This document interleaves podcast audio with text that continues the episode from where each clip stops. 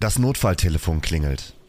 Säugling unter laufender Reanimation. Eintreffen in der Klinik in circa 30 Minuten. Die Station ist mit einem Bett überbelegt und eine Kollegin ist krankheitsbedingt ausgefallen. Wir besprechen uns blitzschnell. Eine weitere erfahrene Pflegekraft und ich werden die Station betreuen, denn das restliche Team, Ärzte und Pflege, wird komplett gebraucht.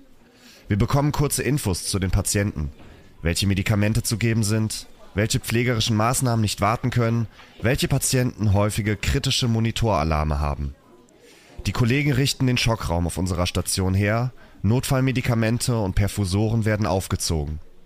Dann machen sie ein kurzes Briefing und warten auf das Eintreffen des Rettungsteams. Meine Kollegin und ich besprechen uns kurz, teilen die elf Patienten zwischen uns auf. Die auf Station anwesenden Eltern merken, wie sich die Stimmung in den letzten Minuten verändert hat. Wir gehen schnell von Zimmer zu Zimmer, erklären ihnen kurz, dass ein Notfall zu versorgen ist und wir deshalb aktuell zu zweit auf alle aufpassen müssen. Man spürt, wie demütig die meisten am Bett ihres Kindes sitzen und dankbar dafür sind, dass das gesamte Team gerade nicht um ihr eigenes Kind herumsteht. Sie sind ehrfürchtig vor der Situation und haben Mitgefühl dafür, was die betreffende Familie gerade vermutlich durchmacht. Sie stecken mit ihren Anliegen zurück, weil sie uns vertrauen. Dass wir alles im Griff haben und sie sehen, wie wir angespannt, aber gewissenhaft alle Patienten gut im Blick haben, von Monitoralarm zu Monitoralarm springen, dokumentieren, Nahrung warmstellen, Medikamente richten und verabreichen, parallel das Telefon bedienen und Eltern die Tür öffnen. Leider gibt es ein paar Ausnahmen, die sich nicht gedulden können, fordernd nachfragen, wann man denn jetzt endlich mal kommen würde. Wir vertrösten. Müssen wir.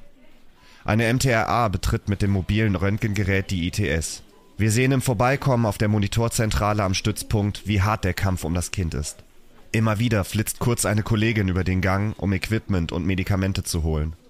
Wir draußen machen weiter, während der nachgeforderte Chefarzt auf die Station kommt arbeiten alle anfallenden Dinge ab, trösten ein weinendes Kind, obwohl dafür eigentlich keine Zeit ist.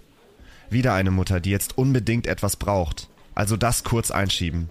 Ein beatmetes Kind absaugen, Blut abnehmen, Nahrung verabreichen, auf Monitoralarme rennen, Frühchen stimulieren, weil sie das Atmen vergessen haben. Irgendwann sehe ich aus dem Augenwinkel, dass der SR-Monitor ausgeschaltet wurde. Es durchfährt mich eiskalt. Ich arbeite weiter, begegne meiner Kollegin auf dem Gang, werfe ihr einen vielsagenden Blick zu. Sie versteht. Wir hören einen markerschütternden Schrei. Bis auf eine Pflegekraft und einen Arzt, die nun die Eltern betreuen, kommt das gesamte Team wieder aus dem Raum. Wir bräuchten jetzt eigentlich kurz einen Moment für uns, um zu verstehen, um kurz durchzuatmen, um sich vielleicht ein bisschen in den Arm zu nehmen. Einen Schluck zu trinken, schnell auf die Toilette zu gehen, aber diesen Moment haben wir nicht. Es ist zu viel zu tun. Ich bin erleichtert, dass wir wieder in größerer Mannschaftsstärke auf die Patienten achten können, dass nichts passiert ist, denn wir haben nichts vergessen, nichts übersehen, können alle Patienten stabil wieder an die zuständige Pflegekraft übergeben. Und ich bin froh, dass ich mich jetzt endlich in Ruhe um meine eigentlichen Patienten und die Eltern kümmern kann. Das Verarbeiten muss warten. Wieder einmal. Der Pflegenotstand ist gefährlich. Direkt und indirekt.